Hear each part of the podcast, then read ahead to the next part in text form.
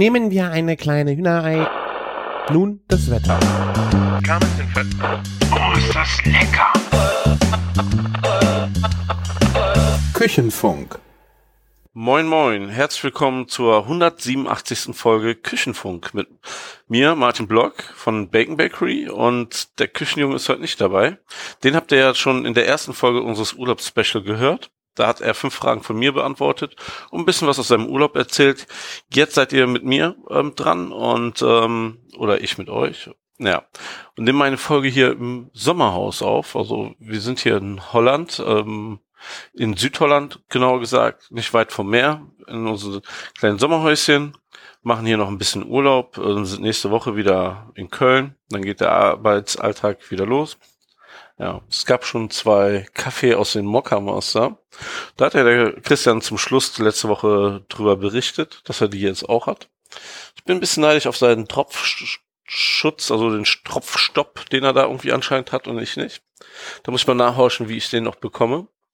Ja, er schwärmt ja so von dem Gerät. Ich schwärme auch von diesem Gerät wahnsinnig. Also es ist wirklich eigentlich wie eine einfache Militärmaschine. Ich habe mal einen Test im WDR gesehen. Da ist sie sogar nur auf Platz zwei gekommen.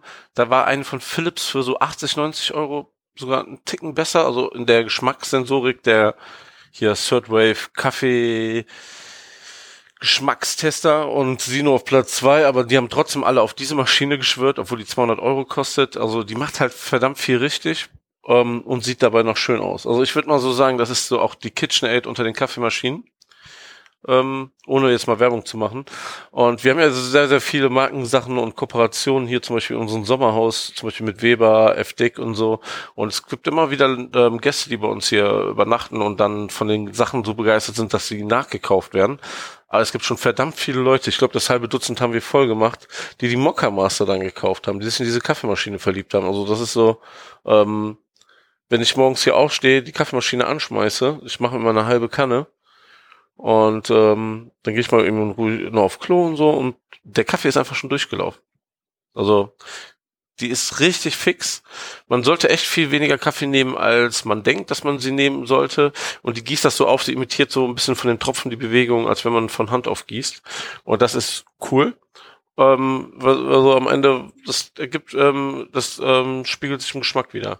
Wir nehmen hier, ähm, ich weiß gar nicht, wie die Marke heißt, aber irgendwie Aroma Rot heißt die Sorte und dann immer den gröberen Kaffee, wenn ich nicht immer was Schönes von Kaffeerösterei Ernst mitnehme, die ja von der fetten Kuh quasi unsere Nachbarn sind. Ja.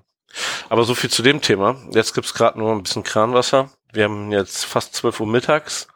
Es geht gleich zum Strand. Also ich versuche auch schon die Folge seit zwei Wochen aufzunehmen, aber ähm, vielleicht kennt ihr das im Urlaub. Also gerade mit zwei Kindern, man ist immer irgendwie mit den Kindern zusammen. Also man steht morgens auf und irgendwann, wenn man an abends ähm, schon drei Gin Tonic drin hat. Also ich trinke hier nicht jeden Abend drei Gin Tonic, meistens so ein, so zum Entspannen für im Urlaub. Das, ähm, das geht klar, manchmal auch zwei oder drei. Aber ähm, dann trinkt man halt ähm, dann trinkt man halt, dann, dann hat man halt keine Lust mehr um 11 Uhr noch einen Podcast aufzunehmen, wenn die Kinder endlich schlafen. Die dürfen ja hier auch sein, ihren Sommerurlaubsrhythmus haben. Jetzt so langsam rudern da, rudern wir wieder zurück. Deswegen ist auch hier um 11.48 Uhr alles fertig gemacht und ja, die Spielmaschine läuft. Ich, hör, ich hoffe, man hört es nicht so doll im Hintergrund. Ja. Und zur Aufnahme habe ich mein altes Planatronics ähm, Headset da ähm, bei. Das nimmt viel, viel weniger Platz mit weg als mein normales Küchenfunk-Headset äh, und ich hoffe, ihr verzeiht mir dann die etwas, etwas schlechtere Audioqualität. Solltet ihr sie bemerken. Ja. Also so viel dazu. Ja. Ähm, kommen wir mal zur ersten Frage vom Küchenjungen. Was war dein Highlight-Essen in Paris? Ja. Dazu muss man sagen, ähm, dieses Jahr haben wir es das Glück gehabt ähm, in Paris, also wir waren fünf Tage in Paris vor Holland, weil wir gedacht haben, wir müssen auch was anderes sehen als unser Sommerhaus und ähm, waren fünf Tage im elften Arrondissement, heißt das so? Ar Ar Ar ja, ich glaube schon. Im elften auf jeden Fall waren wir. Und zur Grenze zur dritten, wir hatten richtig Glück. Also man kriegt so von unter 200 Euro eigentlich fast nur schäbige Hotels. Wir brauchen ja ein Familienhotelzimmer ähm, oder eben halt zwei Hotelräume. Und ähm, Paris ist super teuer in Sachen Übernachtung und ähm, so ein Vier-Personen-Zimmer ähm, nicht schwer, ähm, nicht einfach zu kriegen, aber wir hatten Glück. Und zwar, ähm, das Hotel kann ich auch echt wärmsten euch allen empfehlen. Das heißt Moxie, also M-O-X-Y. Ähm, und ist irgendwie so ein neues Konzept vom Marriott, von der Marriott Hotel Gruppe. Die sind, ist echt wirklich ein bisschen mehr auf junge Leute gezielt, auch junge Familien und ähm, ein richtig, richtig schickes Hotel, was gerade erst auch 2019 aufgemacht hat und das liegt halt also für mich perfekt in Paris. Wir hatten, das war jetzt glaube ich der vierte Aufenthalt in Paris, den ich hatte, oder der fünfte, ich weiß gar nicht genau.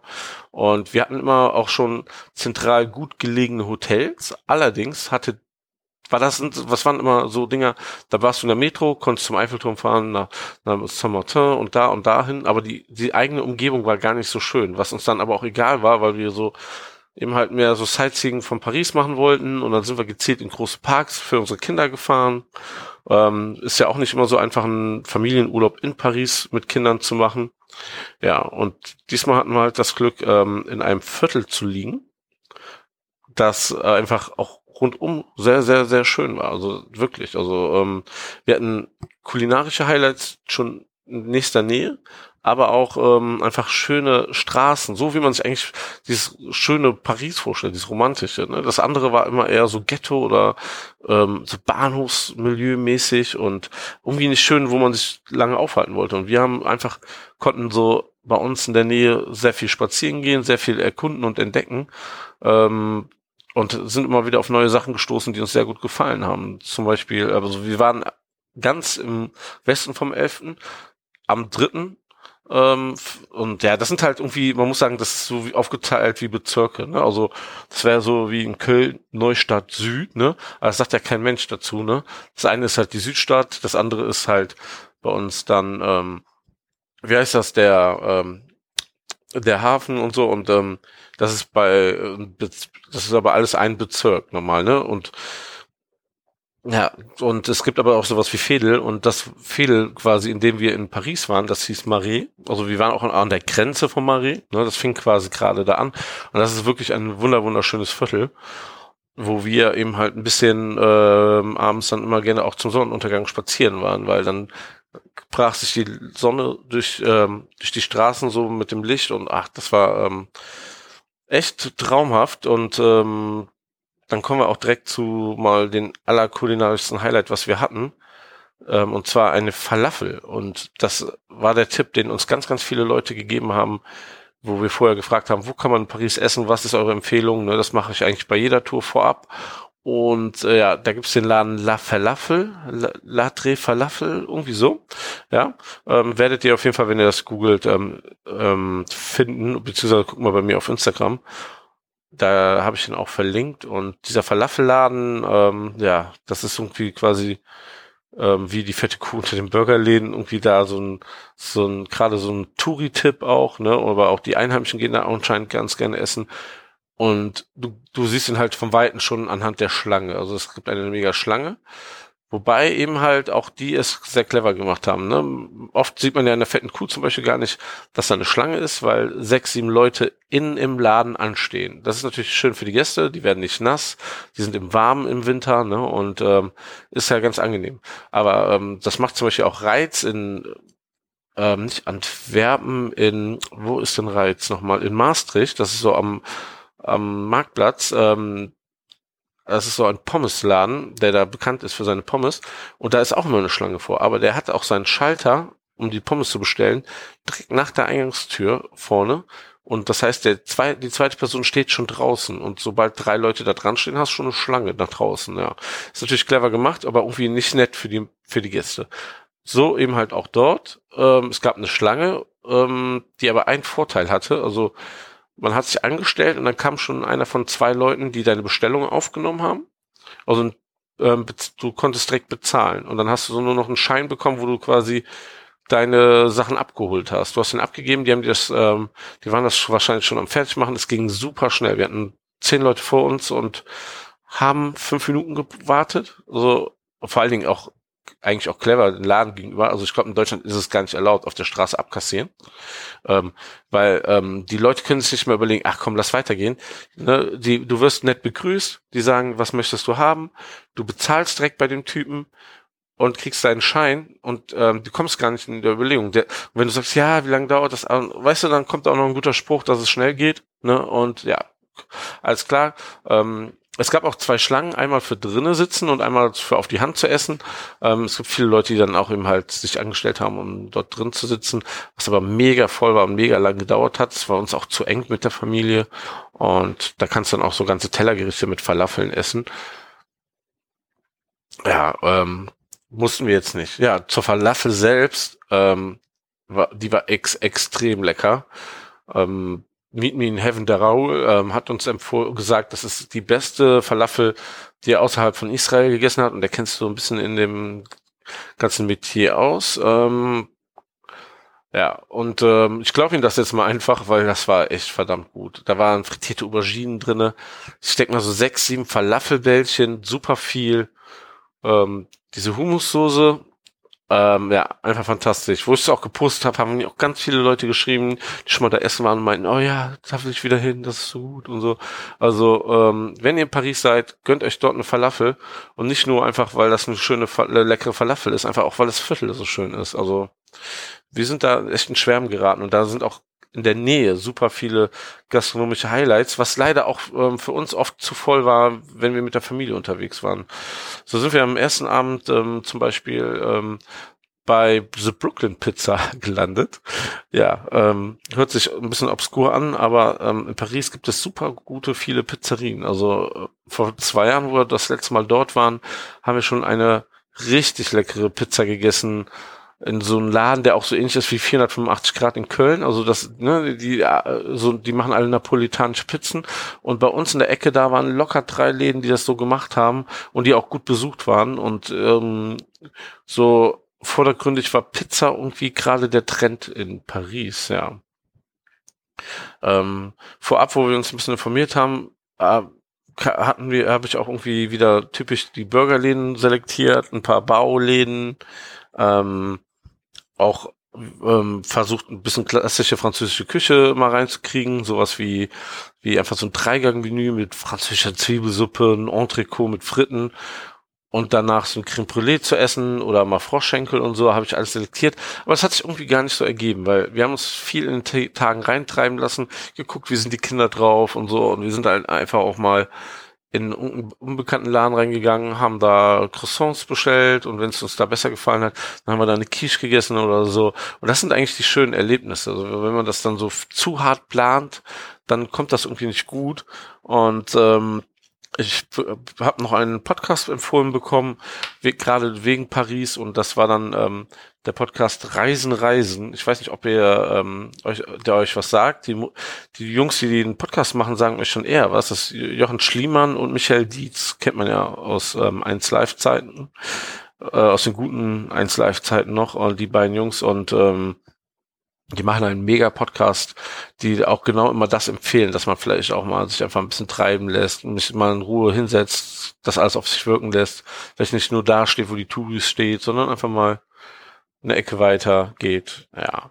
Und die haben einen Podcast ähm, zu Paris gemacht mit Chili Gonzales, der ja ähm, ich glaube, gerade sogar in Köln wohnt, so, so wie ich, und ähm, lange Zeit auch in Paris gewohnt hat. Und ähm, den haben sie mal gefragt, wo man am besten essen gehen kann. Und er hat im neunten Arrondissement heißt es, also auf jeden Fall im neunten gewohnt. Und ähm, er meinte so, ähm, das neunte ist so wie ähm, so ein bisschen so die Hipster-Gegend und im neunten kann man überall essen gehen. Ist immer gut. Frankreich hat eine sehr ähm, weit entwickelte Küche und wenn ein Franzose quasi einen Laden aufmacht und auch was anderes macht, wie ein Burrito, Arepas, Pizza, irgendwas anderes, andere Küche kocht, dann ist das schon immer auf einem neuen, besseren Niveau. Also ne, der macht dann direkt äh, alles besser und ähm, ja, das äh, war, fand ich eine gute Einstellung. Ähm, deswegen war ich dann auch mal offen, ein paar andere Sachen zu probieren. Er hat allerdings so seine Empfehlung nur aufs Neunte bezogen, wo wir gar nicht so richtig hingekommen sind. Wir waren wirklich so im Elften und im Dritten unterwegs. Ja. Und ähm, eines, eines Abends, wo wir noch Hunger hatten und auf dem Zimmer waren, und ähm, uns überlegt haben, was sollen wir heute essen. Also man konnte bei uns im Hotel nicht Abend essen, aber dafür sehr gut frühstücken. Es gab halt, ähm, es hat glaube ich 15 Euro pro Nacht mehr gekostet und wir waren zu viert. Da haben wir das auf jeden Fall äh, mit angeklickt, weil allein vielleicht für einen Kaffee und ein Croissant auf die Hand hätte, hätte das ja so für uns alle schon gelohnt. Ne? Und äh, weil Paris ist jetzt auch nicht so super günstig und äh, der war aber richtig gutes Buffet, äh, Frühstücksbuffet mit allem, was man ähm, so gerne möchte, mit gu gutem Rührei und gute Croissants. Das war schon sehr viel wert. Und ähm, also mein mein Sohn, der eigentlich nicht so viel ist, ist da voll aufgegangen. Wir haben gemerkt, einfach Frühstücksbuffet ist so sein Ding. Ja, ähm, hat da essenstechnisch kam er da auf einen ganz neuen Level. Ja, und äh, worauf ich hinaus wollte, wir waren dann an dem Abend, wo wir im Hotel waren und noch Hunger hatten, habe ich ein bisschen so bei TripAdvisor geguckt und um, die, um in der Gegend, was gibt es denn noch zu essen? Und da bin ich bei auf Taco au Bastille gelandet und dachte, okay, ein Taco-Laden in Frankreich, Ne? Und da habe ich mich an diesen Podcast erinnert und dachte, ja, komm, ausprobieren, ne? Bin dorthin gelaufen, war voll überrascht. Ich stand mitten auf einmal in einer mega Partymeile. es war auch ähm, Donnerstag und äh, Mittwoch, Mittwochs, glaube ich, und es war mega voll. Die Leute waren da. Also es war wirklich eine Bahn neben der anderen, hat mich an die Düsseldorfer Altstadt erinnert, aber mit schönen Konzepten, wirklich. Also es waren keine Bruchbuden, sondern ein schöner Laden neben anderen. Ähm, später habe ich dann auch rausgefunden, dass es ähm, im Bastille, also so hieß auch die Gegend, wo wir waren. Ähm, das ist ja dieser Platz der Bastille. Ähm, ähm, ne? Vielleicht spreche ich auch alles komplett falsch aus. Aber ähm, ihr wisst hoffentlich, was ich meine. Oder wenn Bastille eingibt, dann findet ihr das auch. Da gibt's halt so die größte Partymeile von ähm, Paris und alle gehen da zum Feiern hin. Da war auch dieser eine Anschlag in den einem Club. Ich weiß nicht genau, was da genau passiert ist, aber meine Frau hatte mir das letztens noch erzählt. Naja, da gibt es auf jeden Fall sehr, sehr viele Sicherheitskräfte und man fühlt sich nicht unsicher, aber kulinarisch sehr, sehr viel zu entdecken. Ich war dann allerdings alleine unterwegs und war eigentlich auf Mission, schnell Essen für meine Familie zu besorgen und war, kam dann in diesen Taco au Bastille und ähm, lustigerweise gibt es in diesem Taco-Laden keine Tacos, weil ist, ähm, die nennen es French Tacos und French Tacos sind anscheinend für die Franzosen Burritos. also das, was man als Burrito kennt, quasi auf, als französischer, auf, auf französischer Art. Und ähm, der Klassiker bei denen, also ich habe mir was empfehlen lassen, das war ein, also statt Reis wie bei Mexikanern oder Kartoffeln im Burrito ähm, kommt Pommes da rein. Und ich habe mir einfach mal eine Zusammenstellung empfehlen lassen, weil es gab nicht so richtig vordefinierte Tacos in Anführungszeichen, sondern ähm, man musste sie so selber zusammensuchen, was ich immer doof finde, weil ähm, man kann einfach sich einen Scheiß zusammenstellen, weil man die Sachen nicht so gut kennt von dort. Ne? Und deswegen war ich, hab ich, war ich auch extrem dankbar für die Empfehlung. Und die Empfehlung war Pommes da drin, also die sind immer da drin, mit Cordon Bleu, das so frittiert wurde und gehackt wurde. Dann, ähm, was war denn da noch drinne? Cordon Bleu, genau, Hackfleisch und eine Käsesoße. Und also Käsesoße ist auch mit dem Pommes standardmäßig drin. Und dann gab's diese holländische scharfe Samurai-Soße. Ja, und diese Kombination geschmacklich war sehr, sehr, sehr lecker. Also ihr müsst euch um, ist wie so ein Wrap eingepackt, also so ein Burrito. Und ähm, da hatte man dann die Möglichkeit für sieben Euro die normale Größe zu bestellen oder ich glaube, für 11 Euro den XL Burrito. Und ich hatte einen Schweinehunger, habe keine Beilagen dazu genommen, dachte ich, komm, 11 Euro, ne? Und man kennt ja die Preise in Paris, für 11 Euro kriegt man oft ein Essen, was, wo man nicht satt wird, ne? Und ähm, hab dann für meine Familie so ganz normal alles bestellt, was sich so gewünscht haben. Und dann kam das Essen und ich dachte so, oh, hätte ich doch lieber eine Pommes noch dazu genommen für für so den Hunger, damit man abends da, ne? Also wir haben echt nicht so viel an dem Tag gegessen und hatten eine richtig Kohlampf. Und dann habe ich diese Tüte entgegengenommen, die mir da gereicht wurde mit unserem Essen und hatte auf einmal ein Gewicht in der Tüte. dachte ich nur so krass. Da haben die da Getränke reingepackt oder so. Und ich habe es leider nicht nachgewogen, aber in den Bewertungen habe ich später gesehen, der XL Burrito, den ich gekauft habe für 11 Euro, wog einfach mal 1,1 Kilo. Also es war brutal. Also so, und die anderen waren nicht wirklich leichter. Also mein Sohn hatte ein Kids-Menü für 5 Euro mit einer Pommes drinne, ein Überraschungsei, einer Capri-Sonne, was man halt im Urlaub mal macht. So. Also normalerweise hätten wir keine Capri-Sonne dazu genommen, aber das ist so im Urlaub darf, geht einiges mehr für die Kinder. Und eben halt ein Burrito. Und ga, ganz ehrlich, das hat 5 Euro gekostet und dieser Burrito hätte mir gereicht. Also es waren einfach überproportionale ähm, Essen. Ich war da ziemlich geflasht von, aber jetzt also geschmacklich war das wirklich gut, aber hm, ich war geflasht so ein bisschen im ähm, so negativen, weil ich da denke mir so, wenn ich 1,1 Kilo Essen bekomme für 11 Euro, das heißt, die verkaufen mir das für 11 Euro, also 11 Euro das äh, 10 Euro das Kilo. Was kaufen die denn ein mit der Marge? Und dann noch die Zubereitung. Normalerweise hat man ja eine Marge von 400 Prozent. Das heißt, eigentlich dürfte deren Essen maximal 2,60 Euro im Kilo kosten. Klar, Pommes kosten nicht so viel, dieser Flan geht so, ne? Aber Käsesoße, der, das Cordon Bleu, das Hackfleisch, da wurde mir schon ein bisschen mulmig, ne? Aber es hat gut geschmeckt. Wir haben es gegessen. Es war wirklich richtiges Junkfood und es war wirklich lecker. Ähm, also meine Familie hat abgefeiert. Meine Frau hatte leider nicht so coole Variation. Ähm, die, die war so ein bisschen im Nachteil, aber war auch trotzdem fand sie okay und war hat von den anderen mitgegessen, was sie halt mochte. Und am Ende waren alle satt und glücklich. Am nächsten Tag hatten wir hatten wirklich noch mindestens die Hälfte über.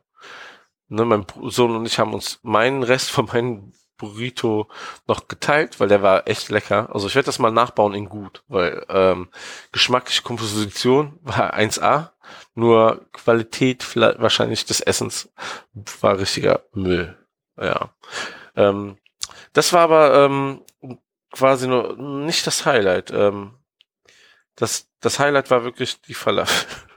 Ja, ähm, kommen wir noch zum schlechtesten Essen. Das ist nämlich die nächste Frage vom Küchenjungen. Das schlechteste Essen in Paris und da endlich, ne, Christian, hast du die Antwort, die du jemals hören wolltest. Das schlechteste Essen, was ich in Paris hatte, war bei Five Guys. Und warum? Ich habe nicht den Burger genommen, ich habe nicht das Hotdog genommen, ich habe einfach nur Pommes gegessen. Und das war kurz vor der Abfahrt ähm, weil wir irgendwie viel zu viel Zeit hatten, bevor wir nach Hause äh, gefahren sind. Wir sind übrigens mit einem Thales gefahren, geflogen, wollte ich schon sagen.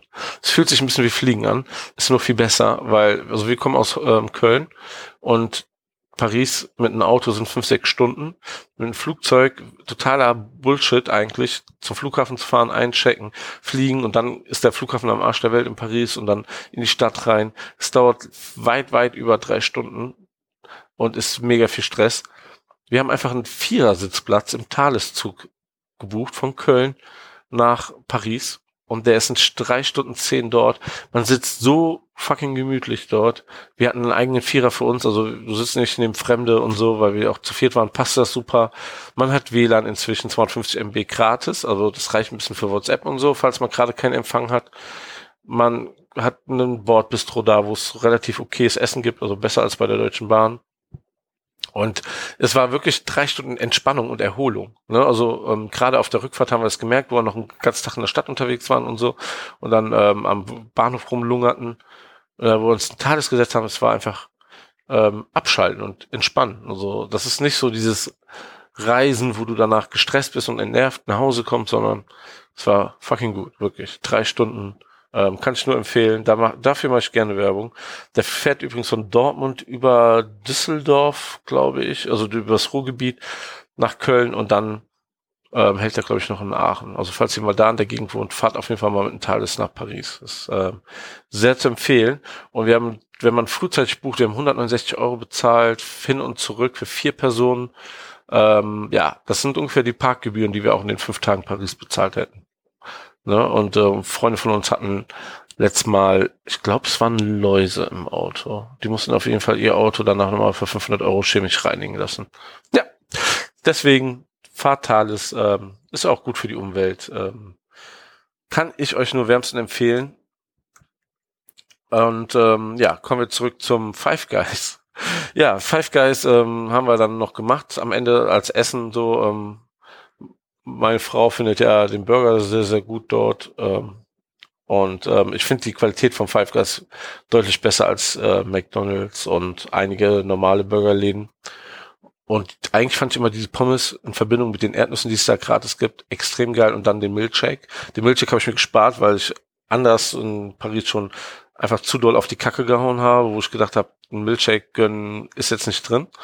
Ja, und diese Pommes waren sowas von mies. Also die waren außen dunkelbraun und innen grau und die haben so kacke geschmeckt. Die Konsistenz war so für'n Arsch. Und ganz ehrlich, ich kenne mich ein bisschen aus mit Pommes machen, kenne das ja auch mit übers Jahr Sachen Pommes, ne? Und es gibt genug geile neue Kartoffeln inzwischen.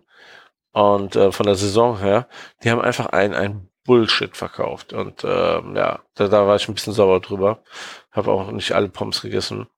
Und naja, ähm, was soll ich sagen? Das ist das schlechteste Essen. Hoffentlich ist Christian jetzt zufrieden, ne? Auch wenn es kein Burger war, den ich hier mies geredet habe von ähm, von, äh, ähm, von ähm, Five Guys. Ne? Ich mag ja zum Beispiel gerne das Hotdog dort. Ist komplett anders wie bei Worst Case Szenario, aber trotzdem ganz gut. Ne? Ich finde, äh, Five Guys ist auch ein Ticken zu teuer eigentlich, aber ich meine, ist eine Kette und ne, ähm, ja, irgendwo wollen die ihre Kohle verdienen. Ein richtig schlechtes Erlebnis übrigens gastronomisch gesehen hatten wir noch im Lafayette. Also das Lafayette, Galerie Lafayette ist ja mega schön in Paris. Also es ist ja ein riesiges altes Einkaufszentrum und ähm, also so eine Halle, wo es alle Luxusmarken gibt und so. Und oben ist sowas ein bisschen, ich sag mal so Ikea-Style, so eine Kantine drinne. Aber die hatten immer gutes, relativ gutes Essen, Preis das okay. Und man hatte dann immer noch mal einen Platz zum Hinsetzen mitten in der Stadt beim Shoppen, wo man sich ausruhen kann. Aber es war so voll und es war sowas von die Hölle dort. Ähm, ja, also guckt euch lieber mal, also ich hatte das von zwei Leuten empfohlen bekommen, dass man da hingeht, weil es komplett auch neu umgebaut wurde, gastronomisch. Und ähm, wir waren auch schon mal dort, aber ähm, mit Sicherheit das letzte Mal. Kann ich nicht empfehlen. Ähm, ist nicht so gut, ja. Habe ich noch irgendwas Paris-mäßig auf meiner Liste stehen? Was ich euch erzählen wollte. Ja, Arepas haben wir gegessen. Sehr, sehr lecker auch. Auch da wieder das, dieser Tipp von Chili Gonzales. Einfach mal gucken, was die Franzosen so machen. Ne? Und die machen, ob die Arepas in besser machen, fand ich jetzt nicht. Waren sehr experimentell, wie, wie man so dann, so diese Leute kennt, die dann irgendwie was neu kreieren wollen. Aber es war lecker. Also es war wirklich lecker.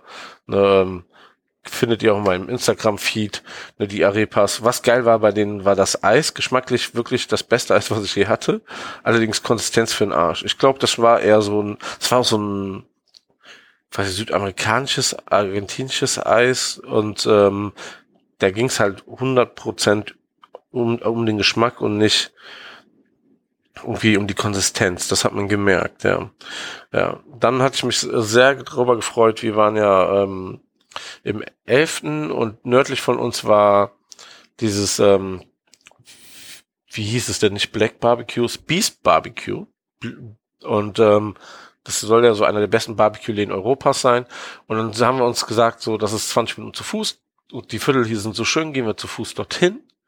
Sind ähm, auf dem Weg ähm, noch bei einer marokkanischen Markthalle dran vorbeigekommen, die wahnsinnig schön ist, wirklich. Ähm, einer der schönsten Plätze in Paris.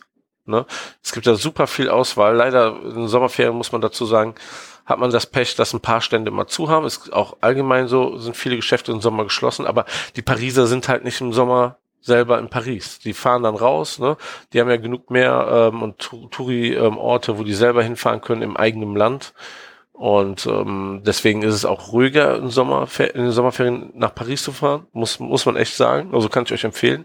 Das haben wir jetzt zum dritten Mal gemacht und es ist echt viel ruhiger, sogar als Februar. Wenn du Februar in Paris bist, ist alles viel voller. Metro ist voller, die Touri-Orte sind voller und deswegen fahrt ruhig in den Sommerferien. Habt keine Angst, dass ihr da von Touris über, überlaufen werdet. Ähm, das ist im Gegenteil so. Dadurch, dass die, die Einheimischen fehlen, ist ein bisschen ruhiger an vielen Orten, an manchen Spots halt ein bisschen voller.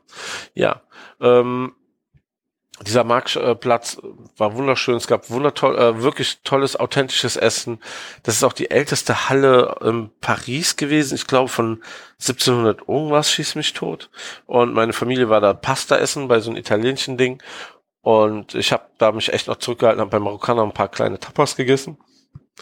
Und weil ich zu Beast Barbecue wollte. Ähm, was noch besonders war an, an der Wand, Außenwand von dieser großen Markthalle, von diesem Gebiet war ein Riesenbild von Anthony Bourdain ähm, drauf gemacht, so als Street Art und ähm, eigentlich war es ziemlich cool. Wir wollten, ich wollte ein Foto machen mit Anthony Bourdain und so. Wäre geil gewesen, aber irgendwelche Penner haben es runtergerissen. Hat es auch meine Story gepackt. Übrigens, ja, Instagram Story, ähm, ich habe über Paris 100 Stories gespeichert. Könnt ihr mal gucken bei Bacon Bakery und dann Paris 19. Könnt ihr euch die alles so angucken, was ich mir angeguckt habe. Sind, glaube ich, auch ein paar viele Tipps drinne. Und wenn ihr euch diesen Podcast anhört, könnt ihr optisch dann auch nochmal vieles da nachholen. Ähm, ja. Und ja, irgendwelche Penner haben halt dieses schöne Bild abgerissen, wo ich echt ähm, sauer ein bisschen traurig war. Und äh, dann sind wir ein bisschen weitergelaufen, wir sind noch in einer wahnsinnig guten Bäckerei vorbeigekommen und haben viele so kleine Orte dort in der Ecke entdeckt. Da war, war, es war auch so ein bisschen fressmeilenmäßig wieder. Und ähm, sind so durch die Straßen geschlendert, bis Beast äh, Barbecue kam. Und wo Beast Barbecue da war, war so wirklich der schlechteste Moment eigentlich in dem ganzen Urlaub. Beast Barbecue hatte zu. Also das heißt, wir waren mittags in der Markthalle, wo es total geiles Essen gab. Ich habe mich zurückgehalten, weil ich bei Beast Barbecue ein bisschen eskalieren wollte und dann haben die einfach zu. Die Schweine. Ähm, ja, ich habe nochmal geguckt und dann habe wirklich ähm, bei Google hatten die halt offen. Ich habe alles über Google geplant, aber bei Instagram haben die einen Post gemacht, dass sie in den Sommerferien sind. Ja, ich habe jetzt nicht alle Kanäle halt mal gecheckt. Hätte man vielleicht machen können, war vielleicht auch ein bisschen mein Fehler. Äh, werde ich beim nächsten Mal machen, wenn ich so eine weite Strecke, was heißt weite Strecke, ne? Also 20 Minuten zu Fuß da hinlatsche, dann ähm, suche ich mir doch nächstes Mal, gucke ich mal. Ähm, ja. Das hat natürlich alles keine 20 Minuten gedauert. Wir waren bestimmt zwei Stunden unterwegs bis dahin, weil wir überall angehalten haben. Wir haben dann noch bei Paulin irgendwas, einen krassen bekannten Bäcker, ähm, Brot gekauft, Burger Buns habe ich mir geholt, die sehr gut waren. Ähm, und ähm, ja, und wir, haben übrigens, genau, ein Tipp noch. Ähm, wir haben, meine, wir waren ja mit den Kindern unterwegs und wir sind super viele Strecken gelaufen. Ne? Also 10, 15 Kilometer an so einem Tag laufen ist da überhaupt kein Problem. Ne? Äh, ohne Kinder habe ich ja auch in New York 20, 25 Kilometer gemacht.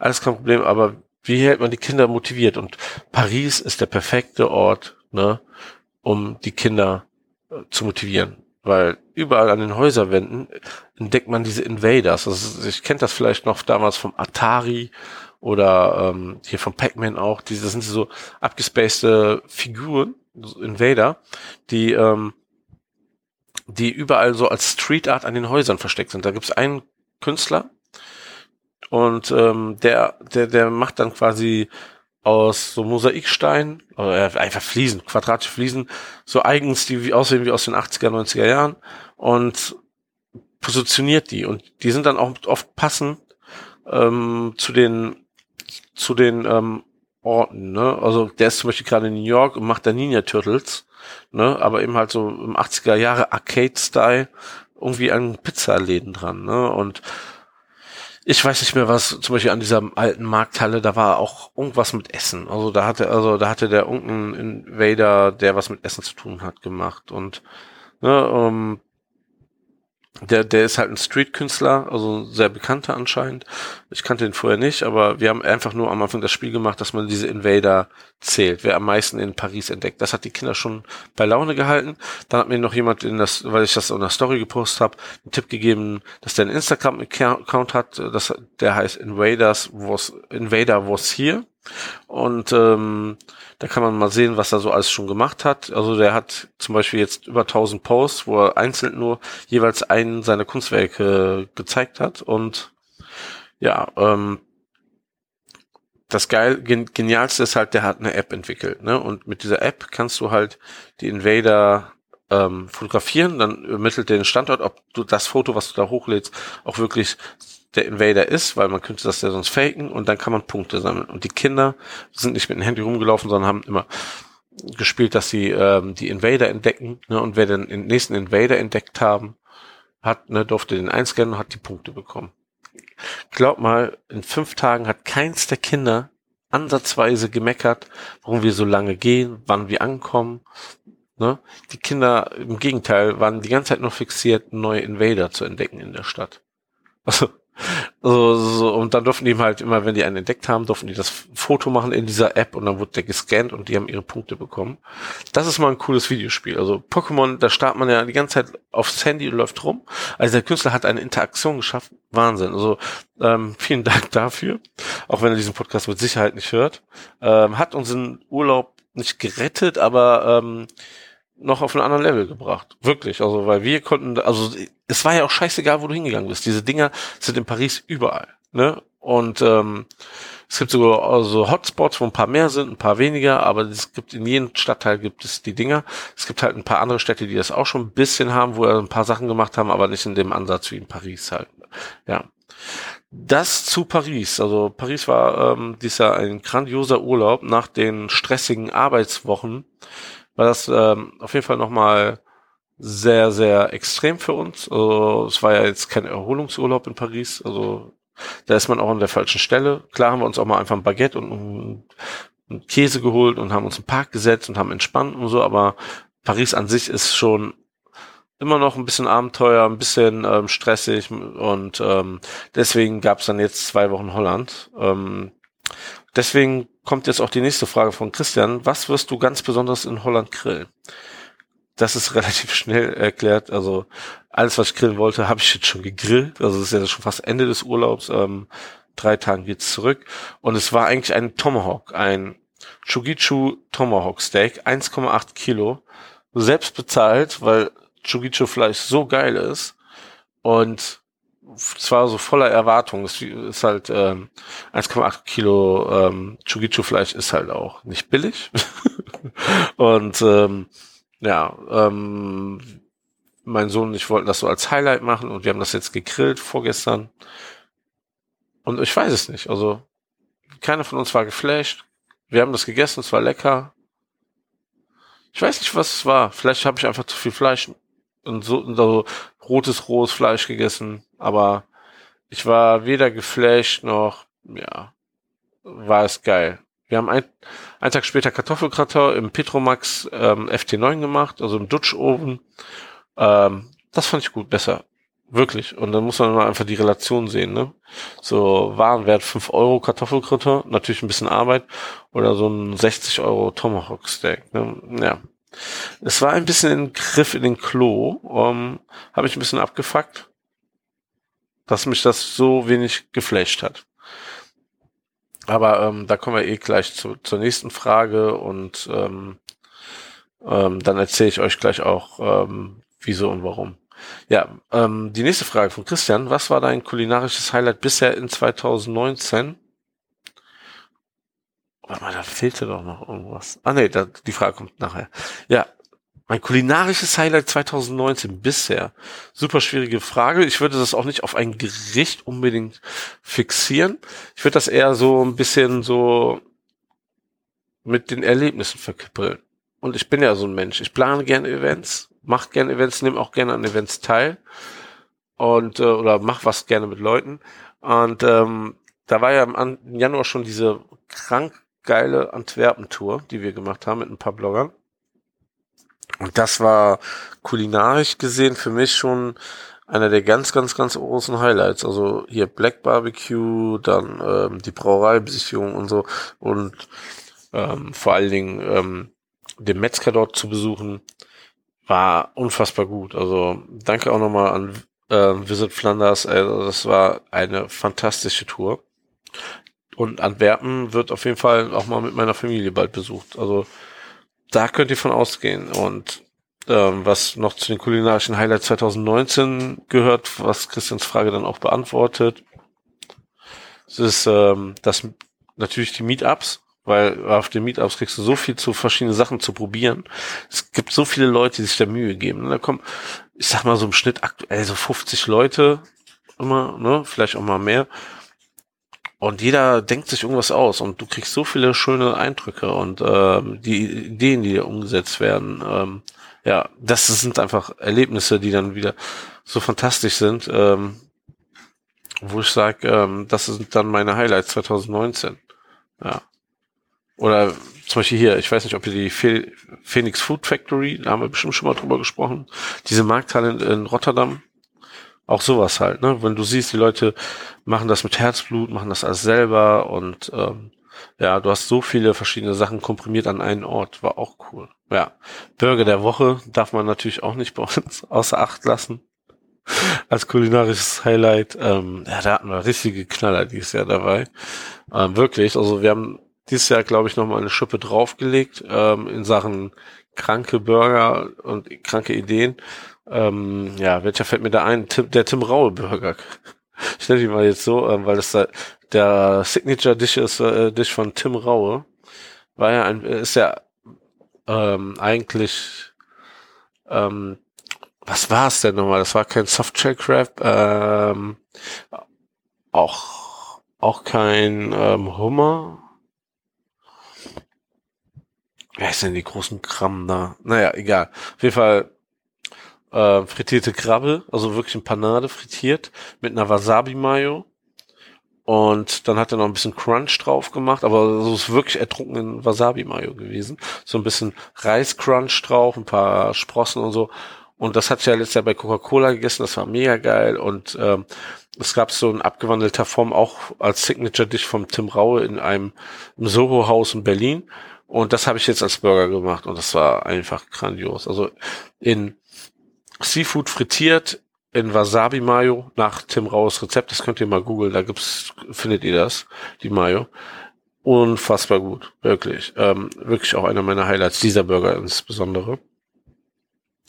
Dann ähm, würde ich noch sagen, dass eine, also wenn man noch nach Gerichten geht, das Omelette mit Trüffel und mit Trüffel und Livarschinken und Meeresspargel, was ich letztens gegessen habe, findet ihr auf Instagram. Das ist so ein hässliches Foto. Kann dieses Omelette nicht schön fotografieren, aber es war göttlich. Also es gibt hier Restaurant an See, hier in der Nähe vom Sommerhaus. Das ist so ein Restaurant, was das heizt und kocht komplett mit dem Holz, was sie dort in der Gegend finden. Das ist wirklich so ein Naturschutzgebiet und ähm, ist auch aus Holz gebaut, was von dort kommt. Und ähm, die kochen mit ganz vielen Zutaten auch aus der Region und dieses Omelette, das war der, der abs absolute Hammer. Also ein göttliches Omelette. Vielleicht, vielleicht sehe ich das noch als Highlight, ja. Kommen wir zur Frage, ähm, zur nächsten Frage. Und das sind eigentlich dann zwei Fragen, die er mir da untergemogelt hat. Fünf Fragen haben den Christian anscheinend nicht gereicht, ja. Was findest du ist ein völlig unterschätztes Lebensmittel? Ähm, Würde ich immer noch sagen Wurst. Ähm, mit Wurstkästchen haben wir viele Erfahrungen jetzt gemacht. Und die Leute sind nicht bereit, so viel für gute Wurst zu bezahlen. Das ist einfach so. Ähm, ein paar schon, ein paar Freaks findet man immer, aber nicht so die Masse. Also wenn man überlegt, wenn man ein gut gehaltenes Schwein ähm, nimmt und vergleicht zum gleich gut ähm, gehaltenen Rind, ist das Rind billiger, also zum Beispiel für Burgerfleisch, als die Wurst. Und ähm, ich verstehe es immer noch nicht so ganz selber in meinem Kopf, aber es ist wirklich so. Das heißt, eigentlich müsste eine Currywurst im Vergleich zu einem Burger mindestens das gleich kosten oder die Currywurst hätte müsste teurer sein. Also wenn man 120 Gramm Wurst jetzt auch nehmen würde zum 120 Gramm Burger, bezahlt aber kein Mensch. Ja, ne, weil Currywurst drei Euro, vier Euro ist schon teuer. Ne, Burger sechs, sieben Euro, kein Problem. Ne, hier in Holland ist es noch anders.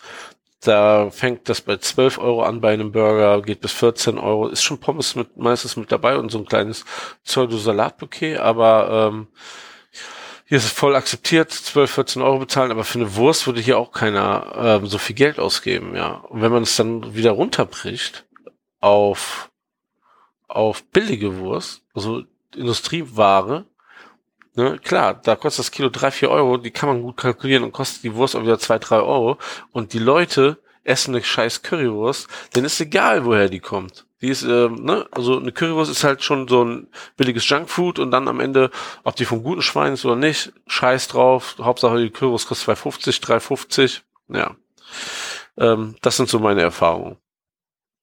Und das wird sich auch, glaube ich, nicht großartig ändern. Bei uns gibt's ja hier den Naturmetzger Hennes zum Beispiel ähm, auf der Severinstraße und da sieht man es ganz deutlich. Also wenn man bei ihm vier Bratwürstchen kauft in der Metzgerei, bezahlt man 10 Euro.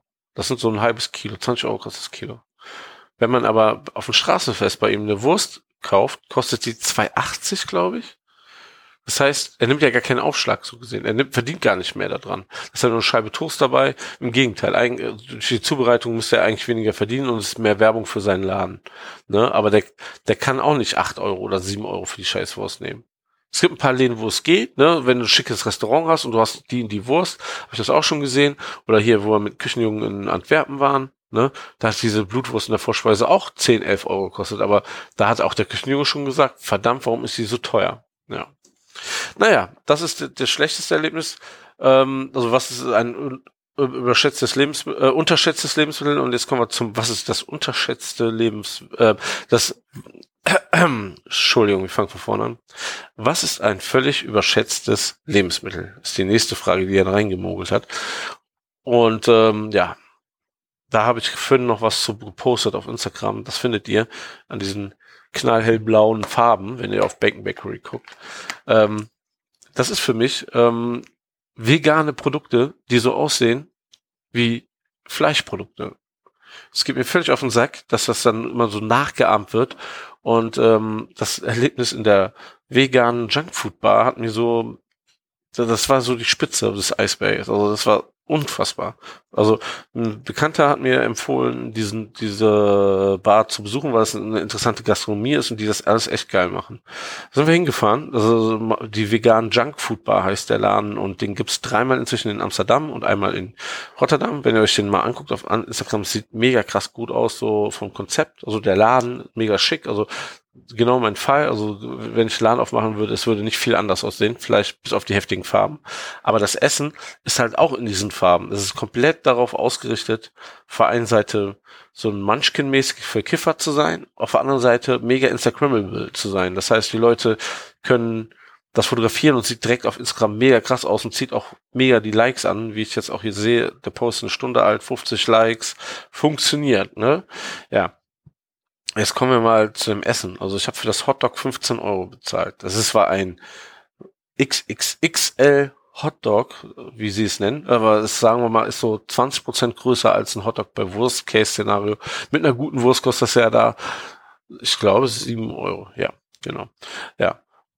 Und was kriegt man? Man kriegt halt äh, ein rosa gefärbtes Bun mit ein bisschen Salat drinne, dann eine angebliche XXXXL-Wurst mit Hähnchengeschmack, eine vegane Wurst und dann vegane Mayonnaise darüber, Frühlauch, ich glaube ganz normal Fertigröstzwiebeln aus dem Großhandel, also nicht mal selber gemachte und dann eine eine Blüte da dran gelegt, damit der Farbkontrast noch krasser wird. Ja, und das für 15 Euro. Das, das Geilste an der Sache war noch, es waren nicht mal zwei, äh, das war nicht mal eine große Wurst, es waren zwei Würste und in der Mitte war sogar eine fette Lücke, damit die außen überhaupt noch rausguckte. Also es war auch noch mal Fake. Fake im Fake. Also die gefakte Wurst mit den, mit der gefakten Größe, damit es auf Instagram noch geiler aussieht. Und jetzt kommen wir zu den, ähm, ja, würde ich sagen, positiven Sachen. Es schmeckte wirklich krass gut. Also es war vegan alles. Und es hat lecker geschmeckt. Und ich dachte so, wow, wow, wow, ne, was ist denn das denn, ne? Aber ich kann euch das sagen, das Zeug ist voller künstlicher Aromen und Geschmacksverstärker. Also meine Frau, die isst ja manchmal Fleisch, ne, aber die isst eher so Hackfleisch und Wurst, weil das nicht so ein an Fleisch erinnert. Und ähm, die findet auch nicht geil, wie Chugichu-Fleisch oder Luma Beef äh, riecht, ne? Das ist ja alles heftig. Und da dachte ich eigentlich auch, das Hotdog ist ja genau das Richtige für sie. Aber sie, sie hat es nicht probiert, weil es hat so heftig nach Hähnchen gerochen, dass ihr zu viel war. Und das war auch einfach viel zu viel. Also es war ein so heftiger Hähnchengeschmack. Stellt euch ein geiles Kikok-Huhn vor, das so geröstet auf dem Grill wird, äh, auf dem Grill geröstet wird. So in der Art, nur viel intensiver. Ne? Also es war ein krasser, geiler Hähnchengeruch. Ne? Und Geschmack auch da. Also es hat super krass geschmeckt. Ne? Um, als Fleischesser hättest du das jemandem erzählt, dann dachtest du, boah, was ist das denn für ein geiles Huhn? Das ist irgendwie schon ähm, erschreckend. Ne? Auf der anderen Seite aber auch ähm, also erschreckend, wie gut er schmeckt, aber erschreckend auch wahrscheinlich, was die da alles einsetzen, dass es so schmeckt. Ich denke mal, das sind so Aromen, die es auch, die man aus der Chipsindustrie kennt. Es gibt ja echt gut schmeckende Chips, die nach Fleisch schmecken und so inzwischen, ne? Und das aber in viel zu viel angewendet. Also es war echt drüber, drüber hoch drei. Also es war heftig und dann noch dazu diese krassen Preise. Der Laden war aber trotzdem knallvoll, war natürlich im Zähneviertel von Rotterdam.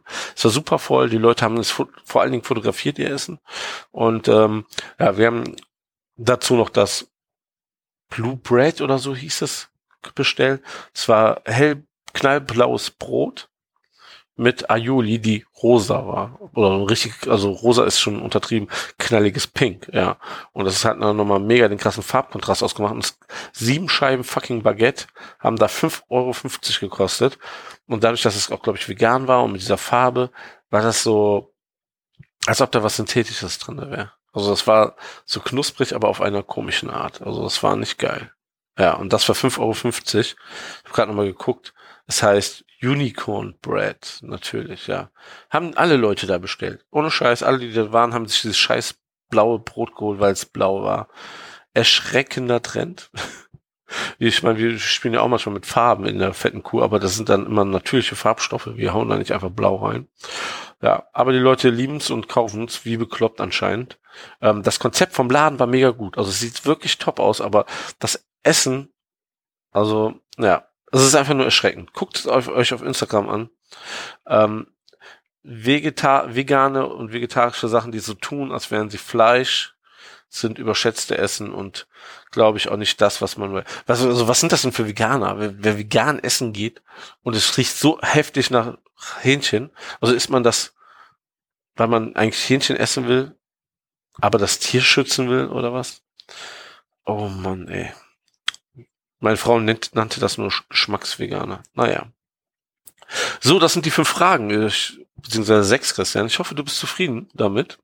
Und ähm, du lädst auch diesen Podcast hoch, weil ich nicht zu viel Scheiße erzählt habe. Und ähm, ja, was man noch sagen könnte, ähm, fahrt hier nach Rotterdam, eine spitzenkulinarische Stadt. Also ich war ja auch bei Diegos zum Beispiel bei dem Burgerladen, der mich mega krass geflasht hat und ähm, so Diego macht da echt einen mega Job. Wenn ihr Burger essen gehen wollt in Rotterdam bei Diegos, kann ich nur empfehlen. Ähm, auch die Mac and Cheese dort und die ganzen Beilagen und so alles perfekt. Man merkt, da ist ein richtig guter Koch am Start. Und anders wie in der fetten Kuh steht er auch persönlich am Grill. Also ich habe es nicht mehr, also bei uns zu viel los, aber er, er macht das dann noch persönlich.